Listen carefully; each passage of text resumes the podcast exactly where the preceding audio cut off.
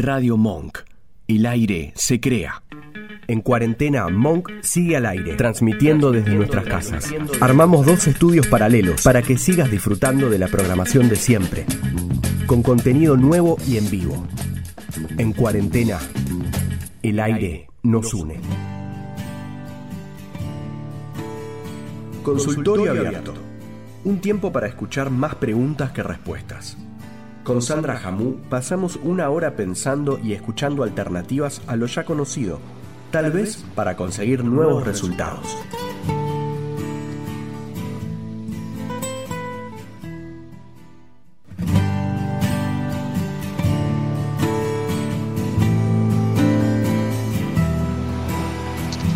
Hola a todos, buenos, buenos mediodías, ¿cómo están?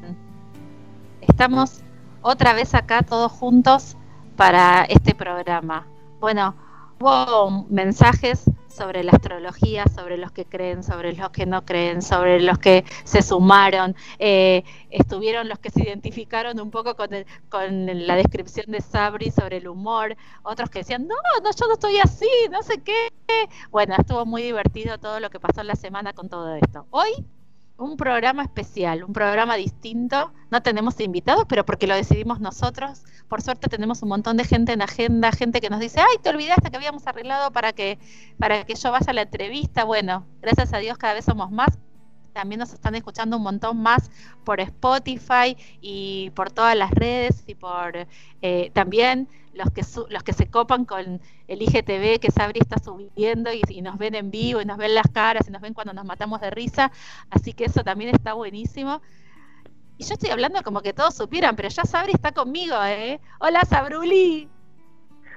¿Cómo va? Hola los oyentes de Consultorio Abierto. Por fin, Sandra, me sacaste a todos los invitados, me te dignaste a darme el tiempo que yo me merezco. Mis fans, estoy escribiendo, para que yo tenga un espacio mucho más grande y lo he logrado. Ser a todos estos invitados. Es verdad, es verdad, se hizo justicia, se hizo justicia, sos la gran estrella de este programa, así que hoy vamos a tener un buen lugar. Pero aparte, hoy sos como mi, entrevistadora, hoy somos como esta mezcla de, de, de los dos lados del consultorio, como esto comenzó, porque hoy vamos a hablar del colen pantuflas de ese colo que vos dejaste hace un tiempo atrás y que eh, nunca te imaginaste que se iba a convertir en un colo en pantuflas, pero lo vivís con tus hijas y yo lo vivo de los dos lados, con mis hijas, como alumna del profesorado, como maestra. Bueno, así que estamos en el cole en pantuflas y hoy vamos a hablar de eso, del cole en pantuflas, de las maestras en esta pandemia, de los estudiantes en esta pandemia para un costo. Vos decís la escuela en pantuflas, pero ¿quién no ha visto un padre en calzón? También. ¿Cómo? No, no, la escuela en calzones. La escuela da para todo, o sea, todos pasamos, dejamos de ser eh, como neutros para convertirnos en pura sangre, digo yo. Estamos a pelo, como decimos vos y yo, Sabri, ¿vamos a pelo? Bueno, vamos, a pelo.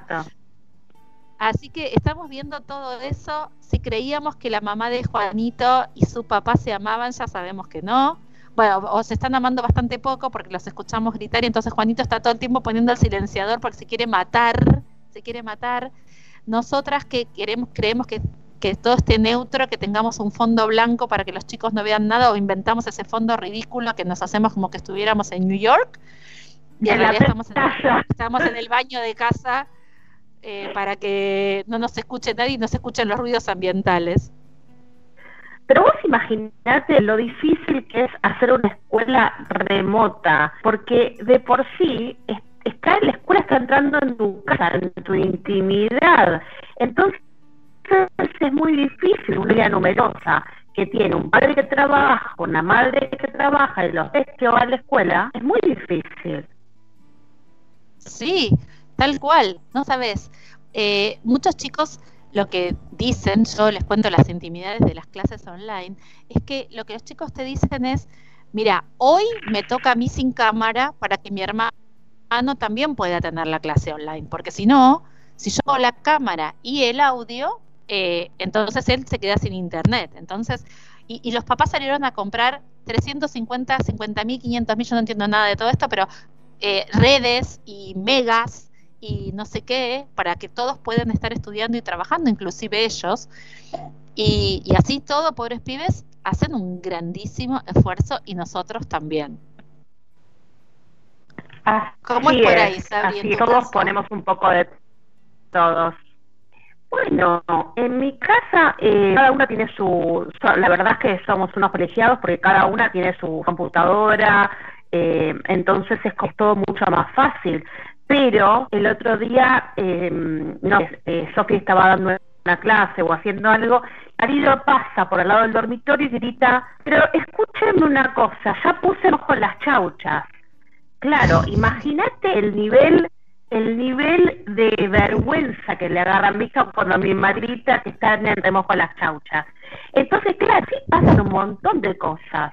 O sea, sé quién no tiró el botón del baño y está dando clases. Entonces, uno tiene que avisar vía chat familiar, eh, gente, estoy en radio, gente, estoy haciendo esto. Eh, un poco de, de, silencio, como para poder respetar, porque si bien es un departamento grande, las puertas se escuchan, los gritos se escuchan, somos una familia bastante, eh, como yo digo, que habla fuerte, entonces uno tiene que también aprender a que cada uno tiene su espacio y sus clases, entonces tratamos de regar eso, pero es difícil, es muy difícil. estos días yo sigo más para los maestros, digo, para los maestros, para los maestros es, es complejo, sí. Sí, es muy complejo. Sabes que yo sigo a una comediante que se las recomiendo porque es muy, muy genial, muy talentosa, buena gente, que se llama Carla Lanari, que hace una maestra adorable, muy parecida a todos nosotros. Yo la seguí hace mucho tiempo porque ah, la primera vez que la vi sacó la cartera de la maestra. Sabri, vos sabés cómo es la cartera de la maestra, ¿no? Bueno, así que empezó con esto de la cartera de la maestra y las cosas que llevamos adentro de una mochila, sale hasta un sapo de ahí adentro, no sé, pero bueno, es esas cosas así. Y ahora está contando a esta maestra maravillosa en pandemia, ¿no? Entonces el otro día mostró cómo amordazó al perro, eh, encerró al marido y también lo amordazó, eh, prohibió a todos bajo amenaza de gatillo al que hablara, eh, bueno, fue muy, eh, lo hace en tono de comedia, por supuesto, es increíble, es muy, muy graciosa. Y ella decía, y así y todo, le rechinaba la silla. Y entonces dice que los chicos le decían, señor, ¿qué es ese ruido? Y era el rechinar de su como silla. un pedo. Ay, sí, no, no. Entonces era sumamente cómico. Y después otra, otra que contó muy buenísima, es que esto que nosotras lo contamos y que sabemos que lo transitamos, esto de que pasa el papá y grita alguna cosa, y nosotras también, todo lo que nos pasa, y nuestros hijos que vienen y nos preguntan, che, ma, entonces, ¿qué comemos hoy en la noche? Y todas estas cosas, ella lo cuenta así muy cómicamente, y parece que un papá muy gracioso, eh, ella lo hace en tono de comedia, pero seguramente que es como, como le pasa a Sabri, que es estudio de campo, eh, un papá muy gracioso lo subió a Facebook burlándose de la, de la tonta maestra de su hijo. Eh, que ya tuvimos un montón de esto, de Facebook, de redes, de la tonta maestra de mi hijo o el tonto maestro de mis hijos. Eh, y, entonces ella hace todo un sketch acerca de cómo ella lo llama por teléfono y lo amenaza y le dice, mira, ¿sabes qué? Tu hijo no va a probar mi materia nunca más en su vida porque tiene un padre idiota. Digo, estamos también todos con los humores súper exacerbados y, la verdad es que a veces no tomamos en cuenta el grandísimo sacrificio que, todos estamos haciendo un montón. Pero la verdad es que hoy quería hablarles, que después Sabri va a hacer su, experiencia de campo contándonos a todas estas maestras y maestros y profesores que estamos trabajando eh, online, pero yo les quería hablar un poco hoy de de la oportunidad que significa esto en la escuela. ¿Vos, Sabi, lo podés pensar como oportunidad cuando ves a tus hijas de esta manera estudiando o solo lo ves como sacrificio?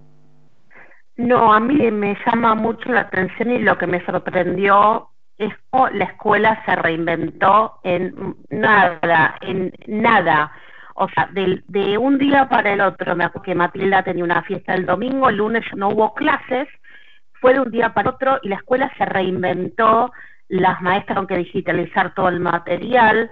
Eh, también a ver, eh, este programa podría ser dedicado a esa maestra que estaba más cerca de las agujas de Ger que, que a la tecnología, porque la verdad es que muy, claro, había, hay muchas docentes que estaban a punto de jubilarse, que no tienen manejo de que no tienen, gracias que cuando la cámara le vemos la pera, porque no saben ni para dónde esa cámara, pobre señoras, es más cerca, entonces uno tiene que poner lugar de esas maestras que obviamente no entienden, gracias que mandan WhatsApp, están a punto de jubilarse, tuvieron que reinventar. A mí lo que no me gusta es cuando hacen campañas en donde se sienten como, si fueran eh, al nivel de enfermeros y de médicos. Sí valoramos esfuerzo, porque las maestras sí, siguen mucho que no se valora el esfuerzo. Sí se valora, pero entiendan también que de casa también ponemos un montón de esfuerzo y ponemos un montón de garra, porque es fácil establecer los horarios escolares de cada uno de nuestros hijos, más los nuestros, más seguir una rutina diaria, levantarse temprano, mantener, eh, no sé, rutinas básicas el como ánimo. higiene, lo, el ánimo, los ánimos son como una, una montaña rusa. Es más, otro día estuve, creo, que hay un término que lo voy a buscar ahora en un rato, pongamos una música, que, mm, que es también, que es una montaña rusa de sensaciones, así como los chicos tienen una montaña rusa de sensaciones, los docentes también, y los docentes también tienen su propia familia. Entonces uno sí valora, lo que pasa, claro, tiene, vos tenés tu familia y sos docente y sos alumna, entonces eh, vos estás en, eh, llenás casilleros, entonces yo te pongo, aparte la corrección, la corrección de cada una de las tareas. el, no, saben lo el seguimiento, claro, es imposible, el seguimiento de cada uno de los chicos. Eh, los chicos a, veces, sí, decime. Sí. Esto que vos estás diciendo, yo creo que no tenemos que ponernos a la altura de los médicos porque nuestra salud no está en riesgo, nuestra salud física, ¿no? es verdad, como vos decís, eh, cerca del retiro o cuando sos un, docente con poca experiencia, poco taco gastado, como decimos nosotras, o poca tiza en la mano. Em, sí. Eh, o por, ahora se usa el marcador, ¿no? Pero vos y yo somos de la época de la tiza, que nos poníamos los guantecitos porque nos arruinaba las uñas. Eh, claro. ¿Cómo no, cómo no, cómo no recordarlo, no? ¿Cómo no recordarlo? Pero lo que digo es que yo creo, eh, digo, digo esto porque estas maestras y estos maestros están pasando situaciones de salud mental heavy, ¿sí? porque lo sé, ya se están pidiendo licencias, porque entiendo que el estrés es muy grande, pero lo que sí sé, y en esto estoy paradísima y enclavada, es que llegó la oportunidad que hace años los pedagogos vienen pidiendo. Ahora dejémonos de hinchar con la escuela, no nos da la oportunidad. Eh, las instituciones educativas están enclavadas en la repetición de no sé qué.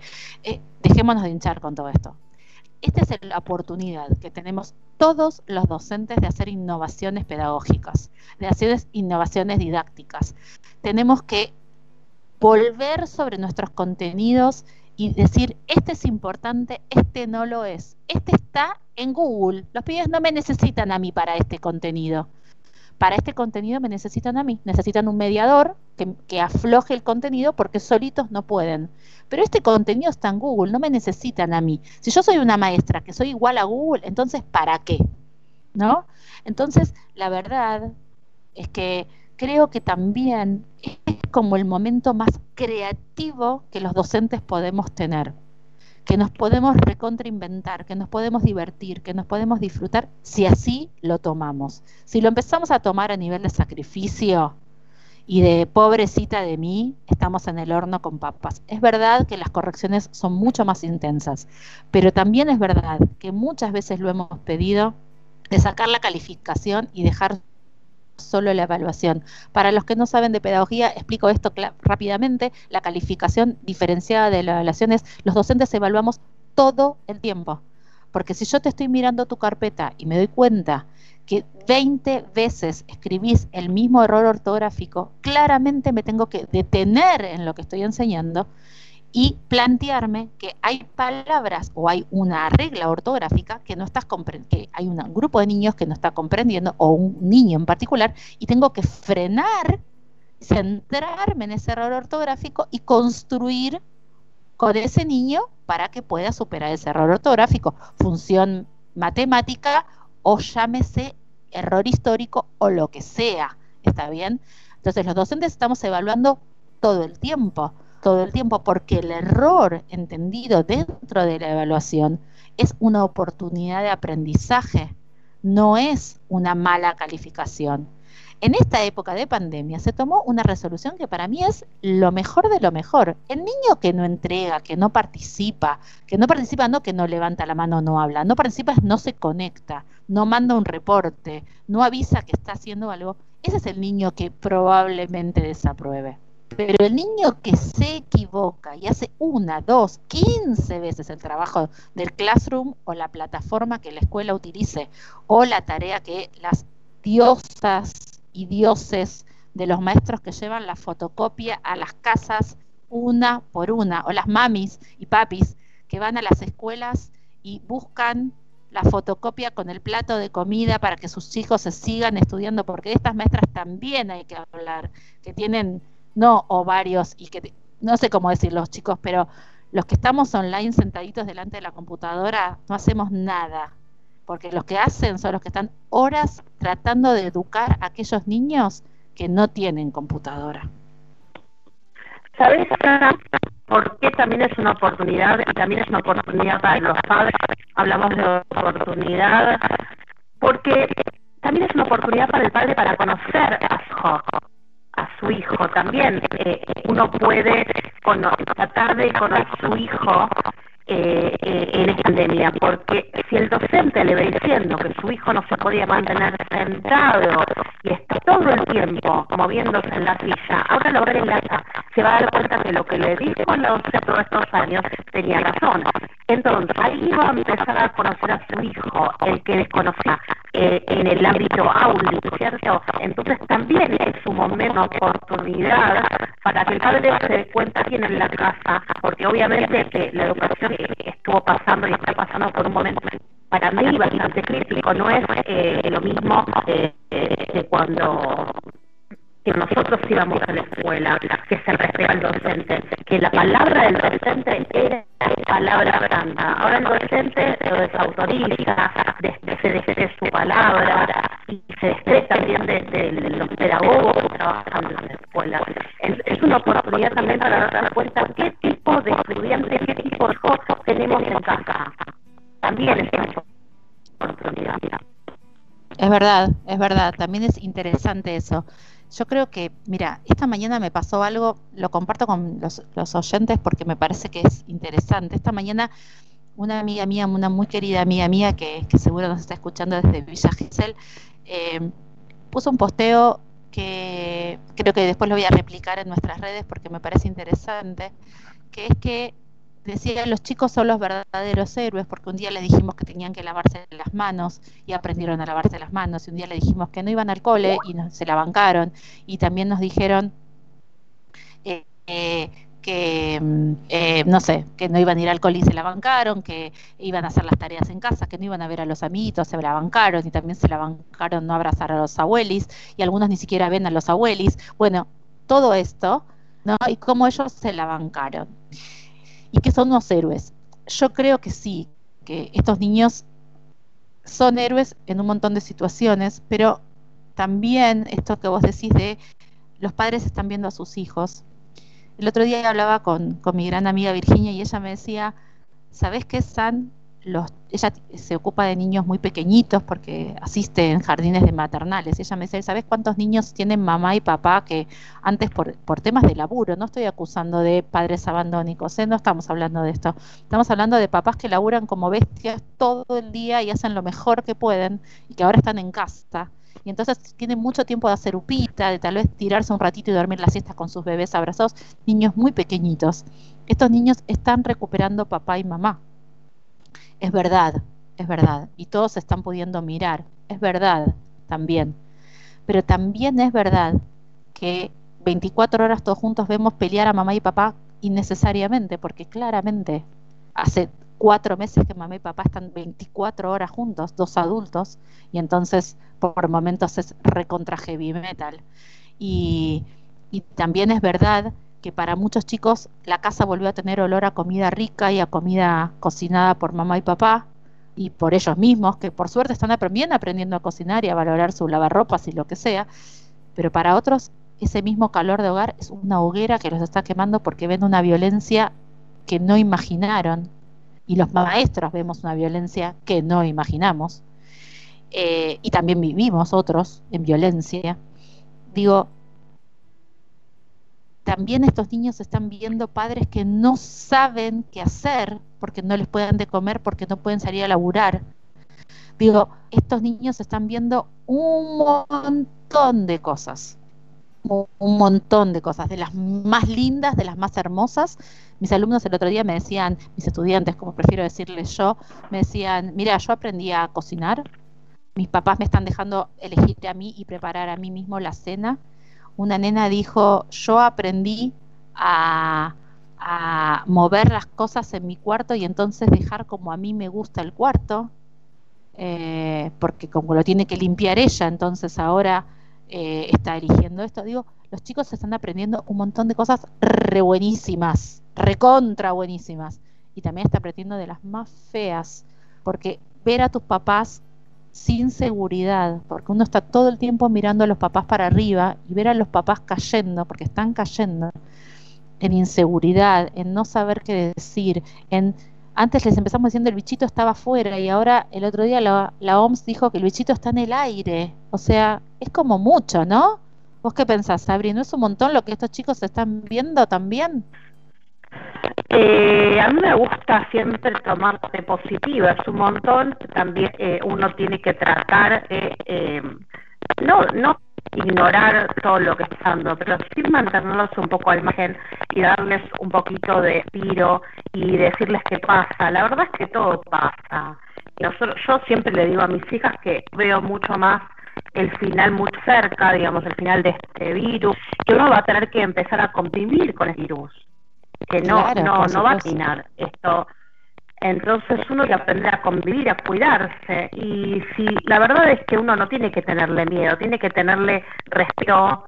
Eh, a mí me gusta siempre mm, hablar de positivismo, de buena onda, eh, cumplir con los requisitos que, que como nos está cuidando el Estado, ¿verdad? A mí algunas cosas me parecen exageradas, otros no, pero eh, algunas las reto, algunas no, que no voy a eh, empezar a, a ventilar lo que respeto y lo que no, pero siempre cuidando la integridad eh, física de mis hijas, pero por sobre todas cosas es eh, también la integridad mental, porque mm, yo creo que después de esta pandemia va a haber mucha gente con problemas eh, psiquiátricos y lógicos por el tema del encierro, hay mucha gente sola, sola, Absolutamente. que la está pasando muy mal porque tienen, no tienen compañía y también tienen esta incertidumbre estaba hablando con, con mi prima el otro día y ella me decía, ya no aguanto más, yo vivo sola y tengo la incertidumbre de no saber qué va a pasar y no saber si voy a seguir teniendo el trabajo que tenía, que es como una cadena esto. Entonces, eh, yo lo que propongo, muy bien, eh, estoy muy orgullosa del programa que hacemos con Sandra, de ayudar a los emprendedores, de ayudar con eh, datos a ONG, Acá en mi en la esquina se puso, no sé cómo si, pero es un plato como que todo el mundo puede colaborar con un plato caliente. Esas cosas me, me llenan el alma. Nosotros como familia tratamos todo el tiempo de darle una mano a la gente que lo necesita porque sigo considerando que somos unos privilegiados. Entonces siempre hay alguien que la está dando muchísimo peor. Pero bueno, vamos a poner un poco de humor también, ¿no es cierto? Que eh, acá estamos bien para alegrarle la mañana. A ver, Sabri, ¿qué te parece? Te hago una propuesta. Le pedimos a Nacho que la gente se puede comunicar con nosotros, que nos diga dónde, para que nos llamen, nos escriban, opinen. Les pasamos con esta canción que le regalamos a la gente cuál es el espacio que creemos nosotros de la escuela, del amado, amado Hugo Midón y Carlos Gianni, eh, siempre saben que las comedias musicales es lo que a Sabri y a mí nos, nos fortalecen y nos hacen divertir y nos dan mucha alegría. Así que te pido esas dos cosas, Nacho, un poco de música, con, ¿dónde nos contactamos? y Sabri y yo seguimos en un ratito mientras nos tomamos un mate calentito. ¿Querés sumarte a consultorio abierto con ideas y preguntas? Hacelo al celular 011-4412-5685, por Instagram o Facebook a cons.abierto o al mail consultorioabiertoss.gmail.com.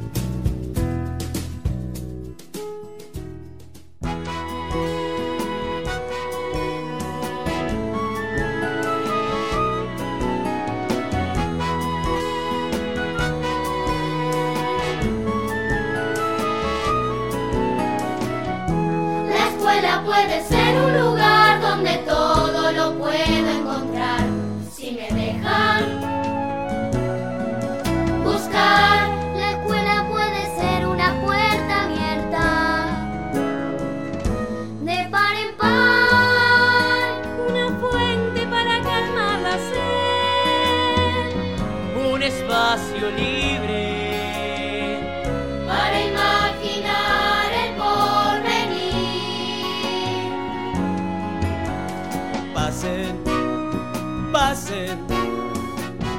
ya comienzan las clases.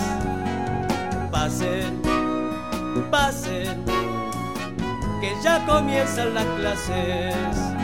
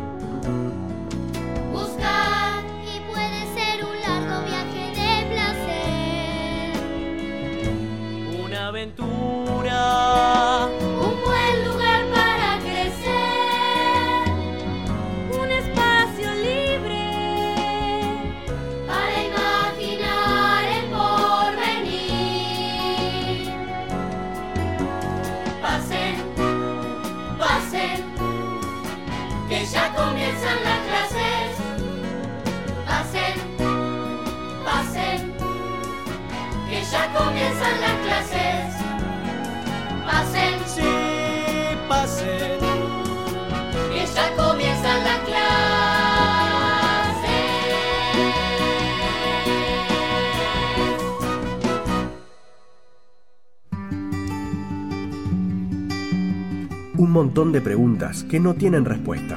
Vení, charlemos juntos en, consultorio, abierto.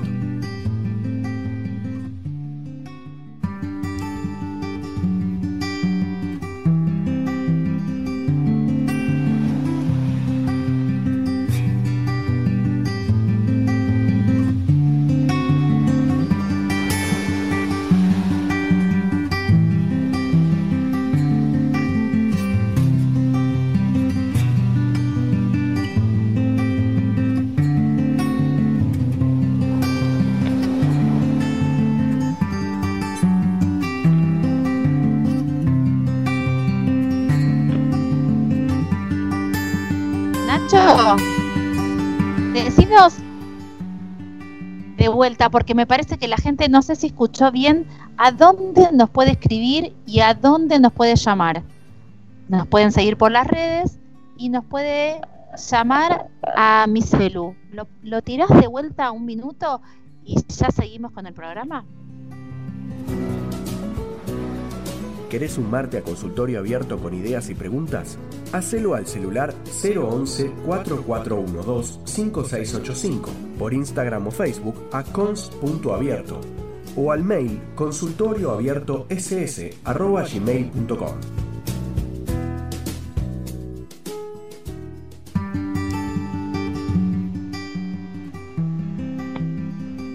Gracias, muchas gracias Nacho.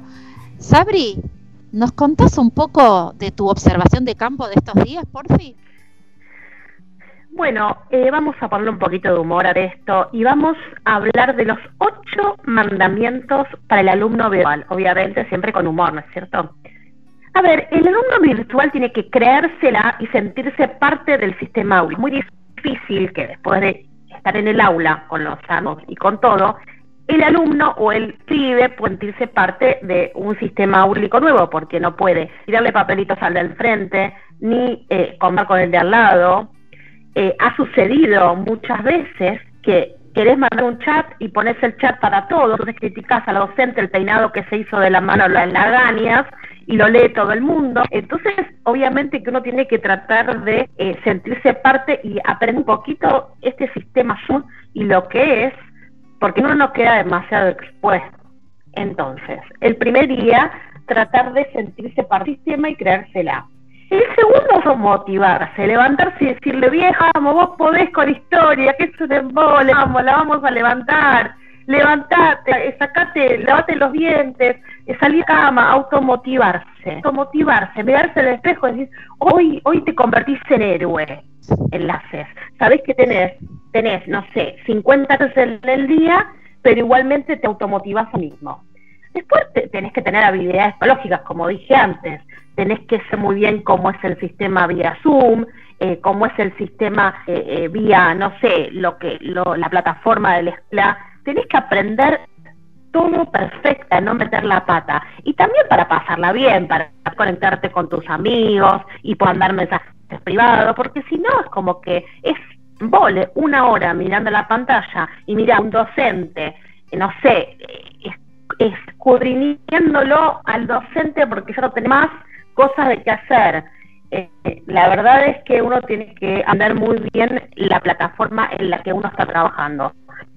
Esto, el, el, cuarto, es algo porque uno tiene que aprender una destreza para escribir de forma escrita. Vos me no, los chicos escriben. No, escriben con horrores geográficos.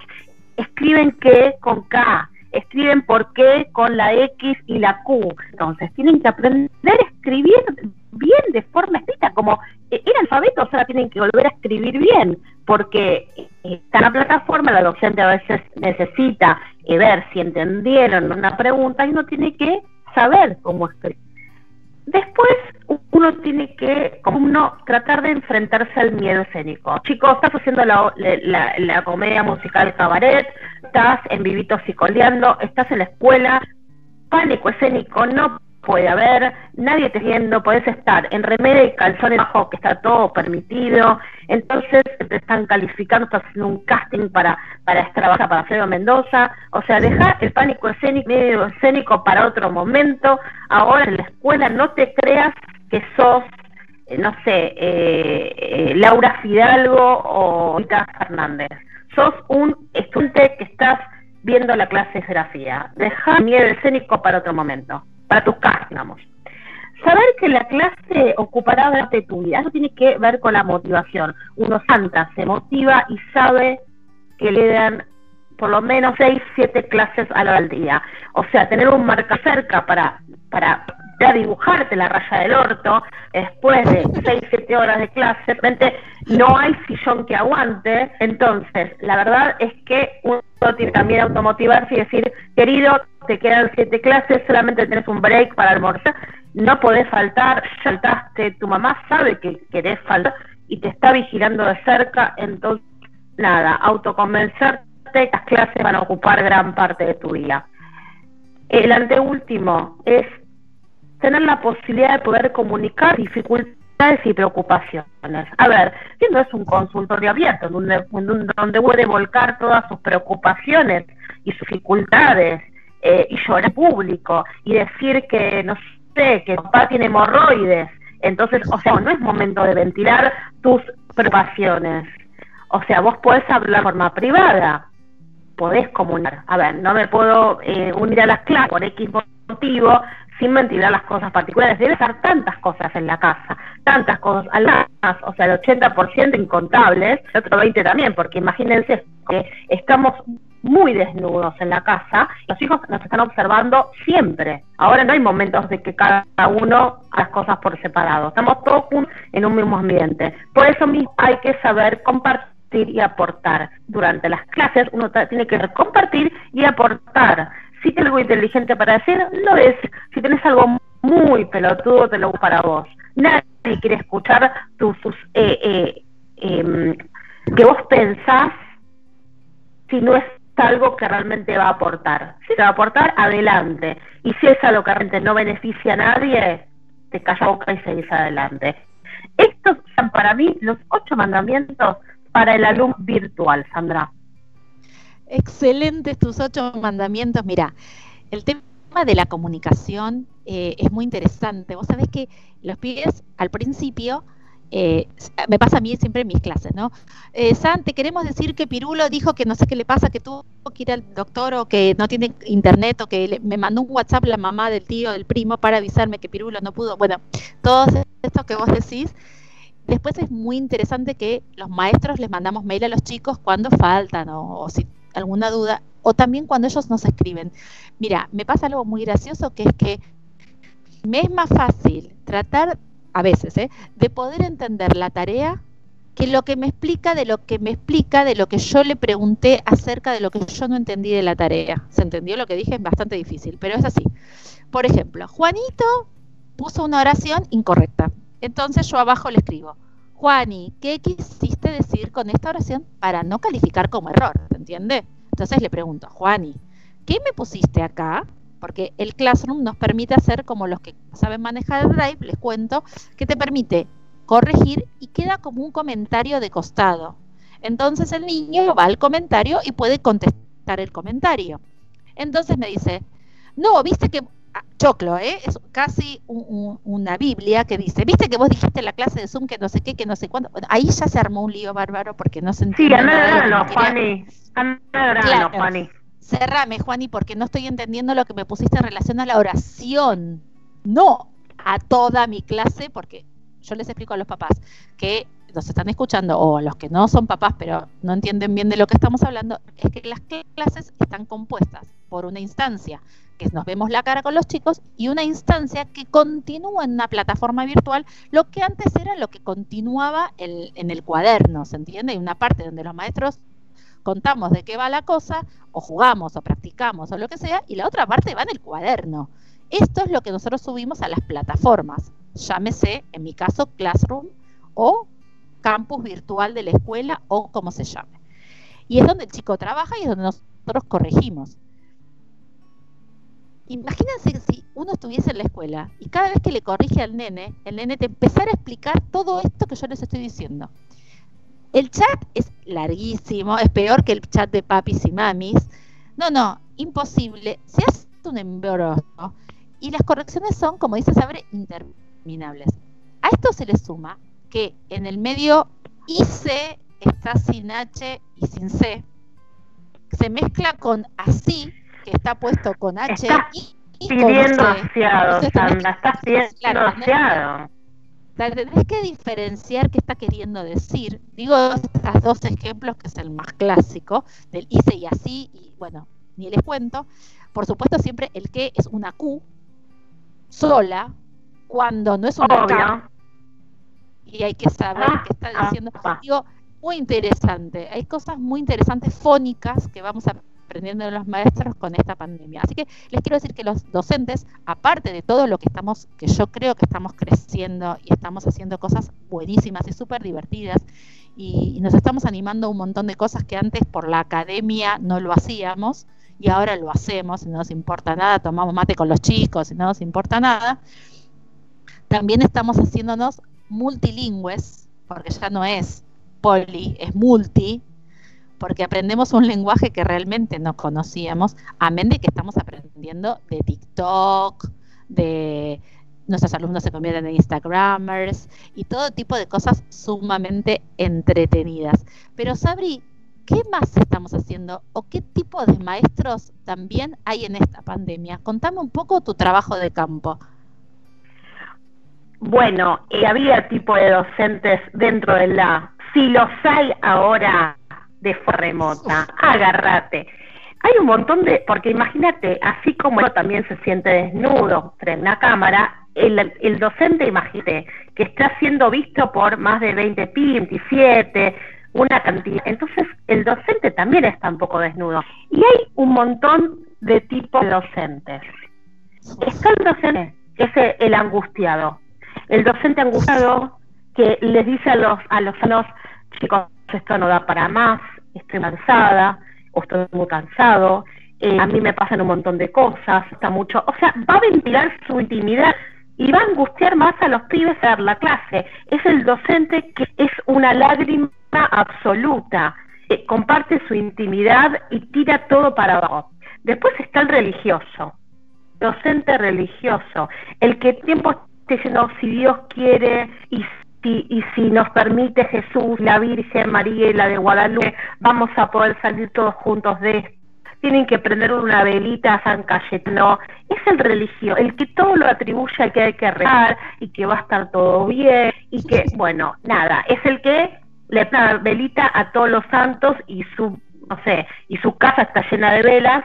Tenemos que rezar que no se incendie el departamento, pero bueno, ese es el docente religioso.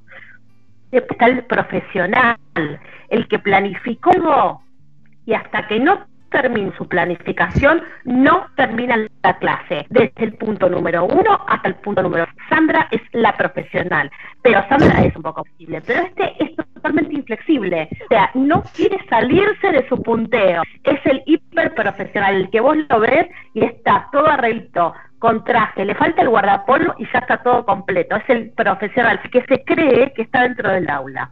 Entonces está el social, el que dice, hola chicos, ¿cómo le va? Bien, ¿cómo le va la vida? Bien, fui a la verdulería, fui con Don José, y no se podía hacer nada porque estaba con barbijo. Yo fui y me hice un, eh, eh, un, guacamole y lo comí con Nacho. Claro, es eso, el que no quiere dar la clase, que habla sus cosas y que les pregunta, ¿y cómo les va? ¿Bien? ¿Vieron que River y Boca se pueden, no pueden jugar partidos? ¿No extrañan un poco la visita? Claro, es el docente que ha dejado totalmente la parte eh, eh, parte, digamos, de enseñar los temas y se dedica más a la parte social. Después está el, es la mano el depresivo. El depresivo no es el ángulo, el depresivo es el que vos ya lo ves y se patea las ojeras. Tiene que no durmió, sabés que le está entrando al río, al clena, al, a, la meladina, al whisky a la noche, vos te cuentas que tiene unas ojeras que se las pisa y es que la está pasando mal.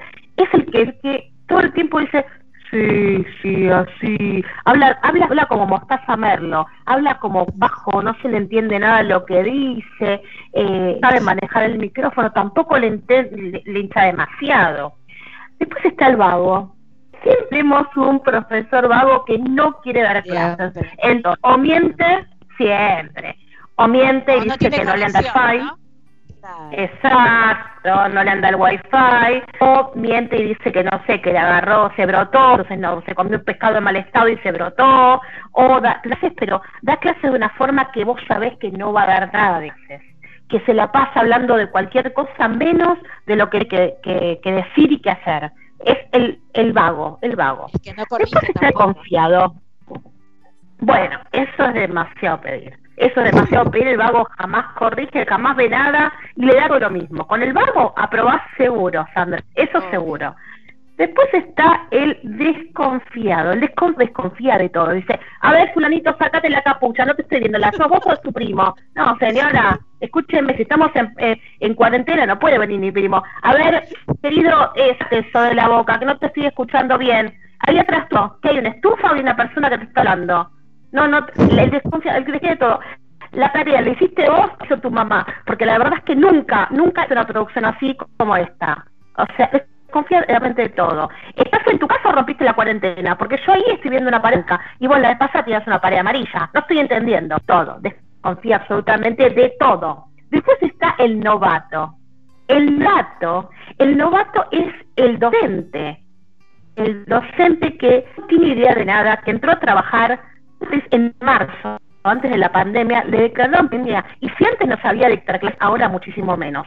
Es el que no se sabe de los pibes, estamos en julio, es el que no sabe ni hacer una planificación, es el que te rompe las pelotas a cualquier preguntándote un montón, un montón de cosas. Hay mensajes de los oyentes hoy, voy a perseguir, ¿no? Porque tengo varios. No, no, no, pero ya los oyentes, las docentes están como locas en el chat. Gaby, que es nuestra oyente de, de, Gaby, no es que no tenemos otras oyentes, lo que pasa es que Gaby se anima y nos escribe en el chat y, nos charla. Entonces Gaby dice que ella es docente de inicial. Ahora el 18, el 18. Claro, dice, sala dice, ¿en serio Gaby ya cumpleaños? Gaby, un beso de todos nosotros. Y dice, soy docente de inicial. Dice, no se imaginan lo que aprendí para recrear las clases, armar videos, etcétera. Lo que se vive a través de las pantallas de Zoom es como ustedes lo dicen y signo de se está descostillando de la risa Puedo escribir un libro, son geniales. Dice, resalto la tarea de los docentes que siguen enseñando y poniendo el cuerpo, y más porque sus alumnos tienen internet. ¿no? Como yo les decía antes, todos los docentes que la hacen, los que tenemos internet, somos unos capos, pero los otros, los que hacen el dibujito y llevan casa por casa, chicas y chicos, es chapeau, increíble. Sabri, ¿tenemos algunos docentes increíble. más? Sí, tenemos un par de docentes más. Después del novato tenemos el inescrupuloso. El inescrupuloso no le importa nada de nada solo que cumplan con sus clases y con su tarea. Fulanito se le murió la abuela, no me importa que se te murió tu abuela, el trabajo para entregar. Hoy y no lo entregaste, tenés un uno. O sea, no importa. No, pero mi papá está internado con coronavirus. Y sí, querido, si tu papá está el tiempo, yo tengo que estar todo el tiempo. Y bueno, tiene que estudiarse un poco más. La tarea de entregar hoy y se entrega hoy, no me importa. Es el que no le importa nada. El que solamente le importa es que están con su tarea. Es el docente indiscurso, que parece que no le corre sangre por la que corre agua. Ese que nunca queremos, por supuesto. Después está el enérgico, el que viene que vos decís, este dio con algo, porque está, hola chicos, ¿cómo les va? Bien, parece como que está el piñón fijo, el piñón fijo, se cree el piñón, fijo. de los docentes, tal cual, que viene con el ah. picado en los bolsillos, no señor, es un hace. Si usted quería audicionar para una comedia musical, este no es el mar para hacerse el artista. O sea, tiene que ser el docente, el que se mueve para el lado, no se le ve la cámara, eh, porque es tan enemigo que no se aguantan en la, en la silla, va, viene, va, viene. Después está el vado. El dopado es el que vos te das cuenta, se tuvo que un algo para poder sostener las clases, que no viene viendo bien y que te das cuenta que está a punto de dormirse en la clase, a punto. Y después está el último, el último para terminar, que está el delineado contra el mega producido. El delineado es el que vos te das cuenta que tiene la gaña, que tiene los pelos todos parados, que, tiene, que está puesto con una remera, pero te das, pero eh, pero 100 mil pesos a que tiene un calzón nunca se cambió, no se puso pantalón. Y está la mega producida o el mega producido que se pone tanto maquillita, pajeras y rímel y delineador como si fuera el mo. Ella está tan competida con su tarea que hasta se maquilla para que alumnos la vean bien.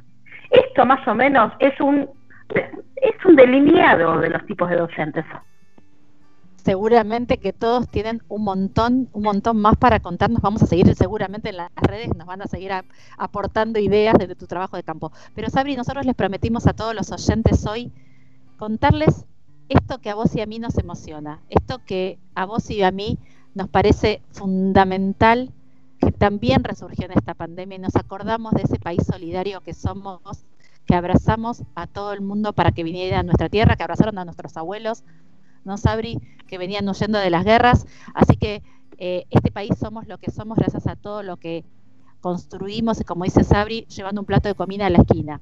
Así que por suerte se nos sumaron algunas ONGs contándonos sus proyectos y vamos a compartirles lo que nos contaron. Arranco yo, Sabri, ¿te parece con esta ONG?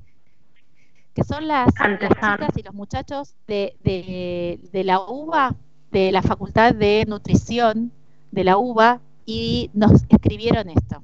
Dice, en el marco de la situación de la pandemia, los alumnos y graduados licenciados en nutrición de la Universidad de Buenos Aires estamos realizando viandas nutricionalmente equilibradas, tanto de proteínas como de carbohidratos y cuando tienen a su disposición les agregamos alguna fruta de estación. Las mismas están siendo repartidas a personas en situación de calle. Se están recibiendo las donaciones tanto de comida como de abrigo en la facultad. Les digo la dirección, anoten todos, porfi, Marcelo T. de Alvear 2202. Marcelo T. de Alvear 2202. El Instagram de los chicos es nutrición ven, como vení, ¿sí? Arroba nutrición ven. Así que porfi súmense. Eh, igualmente todo va a quedar colgado en el Instagram para que todos se puedan sumar. ¿Qué otro tenemos, Abri? Eh, acá escribió otra ONG que eh, se llama De Cero, ahora voy a dar sus redes para que anoten. Dice, es un grupo de jóvenes que nos conocimos participando activamente en un proyecto diario de la secundaria y una vez egresados seguían viendo ganas de ayudar. Es por eso que nos unimos en Desde Cero, porque creemos que con esfuerzo y solidaridad podemos ayudar a la gente que más lo necesita. Mediante campañas simples y dinámicas, vamos a personas u organizaciones de una forma en la que donar sea fácil y concisa, que entendemos que no todos tienen el mismo tiempo para poder hacerlo. Por eso, sumándote a nuestra red solidaria, vas a poder dejar tanito de arena de forma efectiva. Logrando este objetivo, nuestro deseo es expandirnos aún más en el campo de la solidaridad, contribuyendo en la educación, el bienestar de familias, entre otros. Esta es la organización arroba desde cero.ong.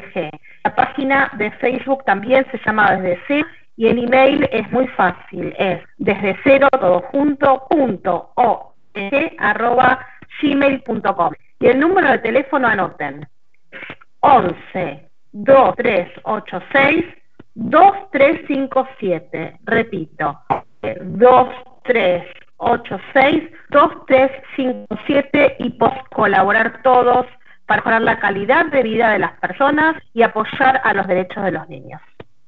Y hasta ahora ellos nos cuentan que llevaron solo dos proyectos adelante, pero que están armando nuevos proyectos, así que síganlo, son chicos de 18 y 19 años con una fuerza increíble, están ayudando a casi 300 familias, es un montón, 190 personas, eh, un las, montón. Dos, un montón.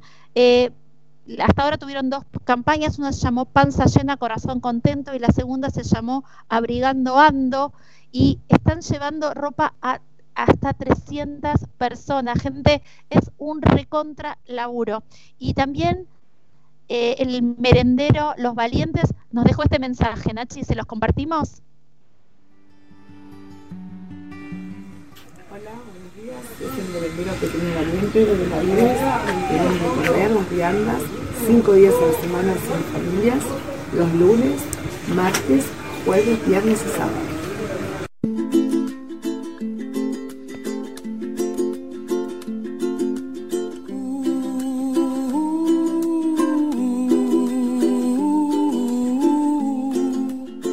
Bueno, hace ya cuatro años que nos juntamos con unas mamás, con mi esposo, con el proyecto este, que era para fortalecer a las familias del barrio.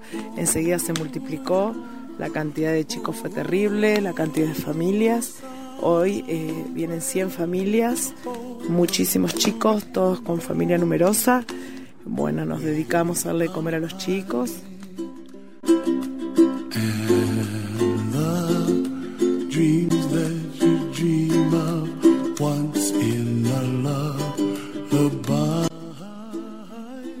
Tienen ganas de donar y pueden. Eh, bueno, principalmente, por supuesto, carne, verduras, alimentos de todo tipo no perecedero, eh, leche, eh, harina, si tienen algunos, alguna panadería, pan, porque se le regalan a los chicos en bolsitas cuando se le da la vianda. también libros de cuentos, todo lo relacionado para chicos, juegos, eh, todo lo que ustedes quieran que, vean que puedan donar. Estamos muy agradecidos porque a los chicos les hace falta de todo. Eh, desde ya, muchas gracias. Mi nombre es María José, yo soy la referente del merendero.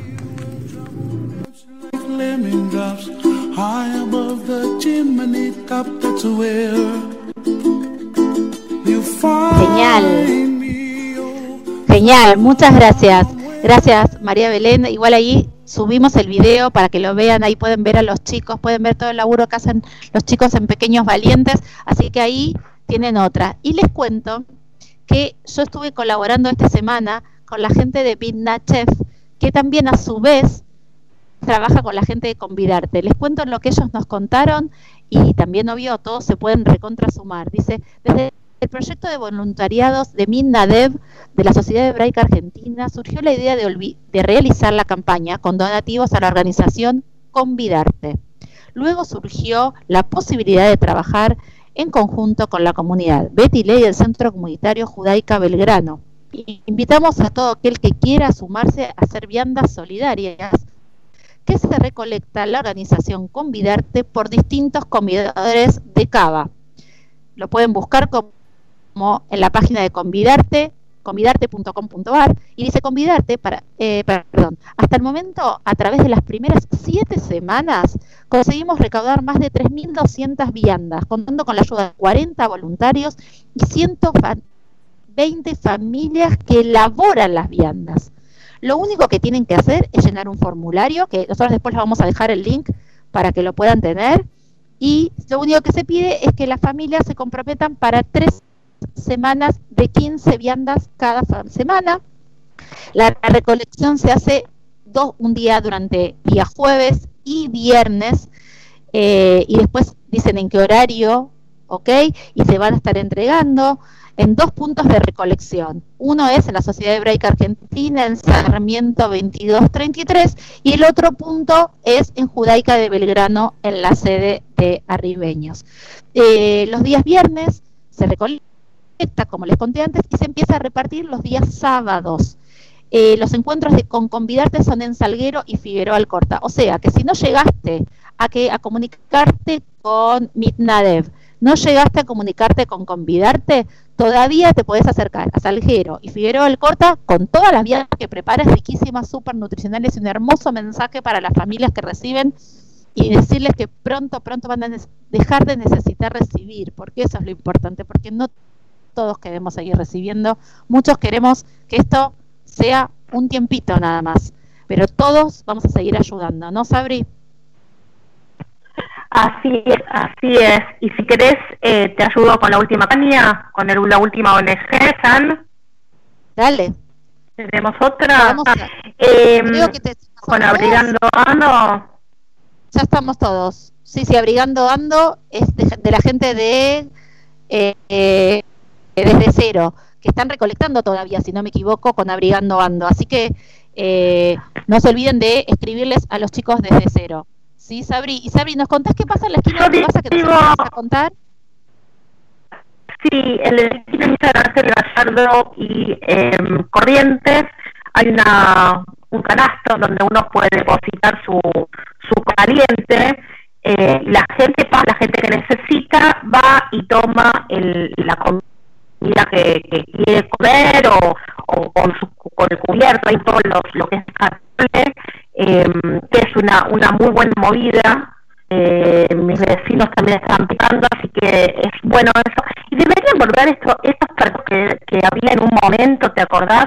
Esos percheros solidarios que dejaban colgados los abrigos y que la gente lo necesitara eh, agarraba los sí, deberían volver eso porque la está haciendo mucho sobre frío. todo con este es con este frío tan terrible, está muriendo, el otro día escuché que murió un artista muy conocido eh, de, frío en la calle, por situación de calle, la verdad que está muy heavy el frío, así que sí, sumemos todos a, las fundaciones. Nosotros estamos tratando de conocer estas fundaciones porque todos conocemos Fundación Sí, Fundación CEDACA, eh, también está mi amigo en GESED eh, ayudando.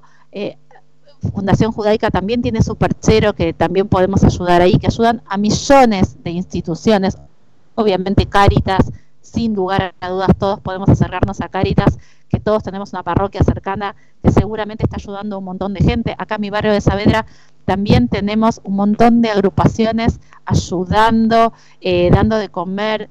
Por suerte también otra cosa es que todos están preocupados porque esas viandas no sea un rejunte de comida, sino que sea algo rico, que sea algo saludable, que dé proteínas, que dé fuerzas.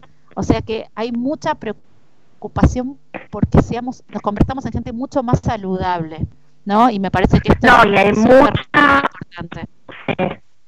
Y a mí lo que me enorgullece es que hay mucha, mucha gente que tiene ganas de ayudar y hacer el bien eh, algo al que lo necesita. La verdad es que como Argentina es algo que, me enorgullece porque hay muchas redes de gente que, que está colaborando, que el que la está pasando un poco mejor ayude al que la está pasando un poco es verdad, es verdad, tal cual.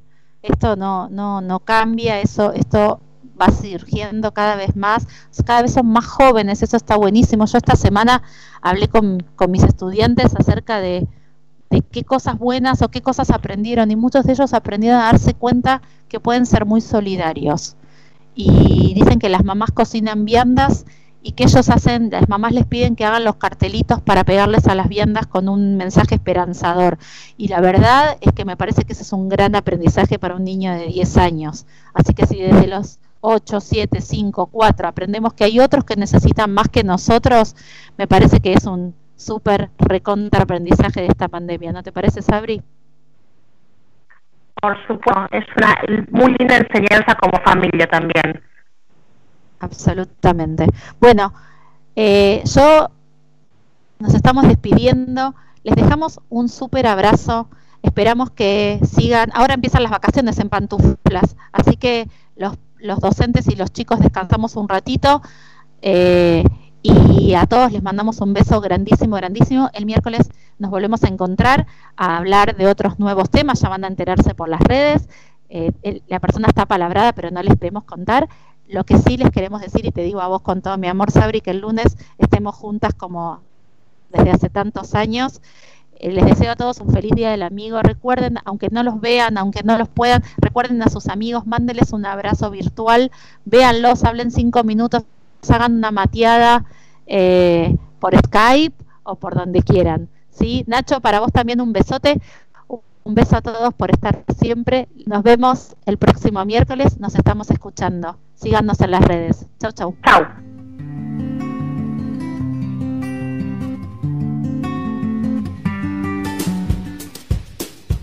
¿Tenés muchas preguntas sobre lo que te pasa y a veces no encontrás ideas nuevas, solo lo de siempre? Tal vez en hashtag consultorio abierto tengamos algunas. Radio Monk. El aire se crea.